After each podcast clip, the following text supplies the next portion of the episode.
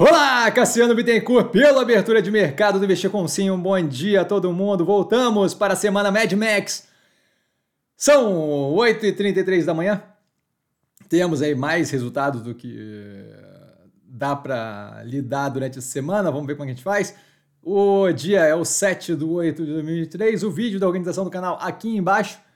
Tá? Eu começo com um disclaimer é, aqui embaixo que eu quero dizer na descrição do vídeo, né? Eu começo com um disclaimer que eu falo aqui. Nada mais é do que a minha opinião sobre investimento, da forma como eu invisto, não é de qualquer forma, modo em geral, indicação de compra ou venda de qualquer ativo do mercado financeiro. Isso dito, fechamento sexta-feira passada com um dia misto para o portfólio. Mercado ainda parece confuso com algo que para mim é bem claro, inflexão do macro. O volume é ok para uma sexta-feira, nada que chame muita atenção.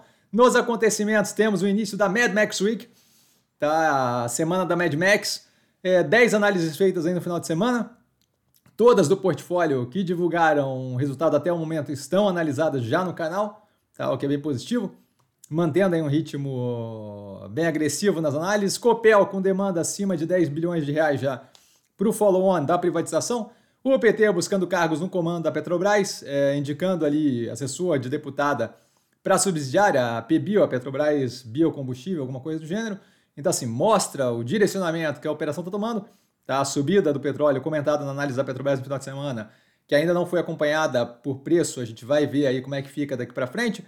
Tá? CloudWalk, uma empresa brasileira com um produto que transforma qualquer smartphone em maquininha, algo que a gente vem acompanhando há bastante tempo. A Apple, Google já tinham meio que feito um movimento nessa direção, agora com uma empresa brasileira fazendo isso, que deve trazer isso daí para próximo aqui do mercado brasileiro, afetando diretamente operações como Cielo, Stone, é, GetNet, por aí vai. Tá?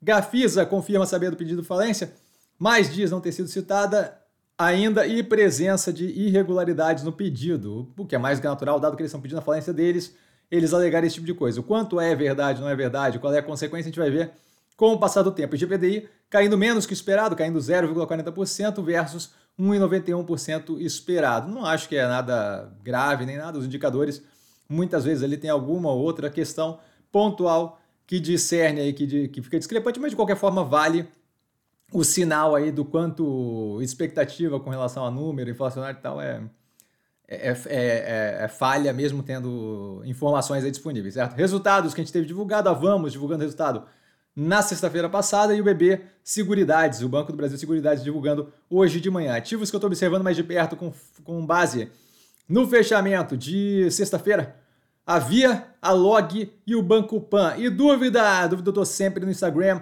arroba investir com sim. Só ir lá falar comigo, eu não trago a pessoa amada, mas estou sempre lá tirando dúvida. Vale lembrar que quem aprende a essa bolsa opera com mero detalhe. Um grande beijo a todo mundo. Mais tarde nós temos a live aqui no canal, das 8 às 10 da noite, tirando dúvida de vocês. Só chegar lá, perguntar, questionar, que eu faço tudo possível ali para tirar as dúvidas. Valeu, galera. Beijão!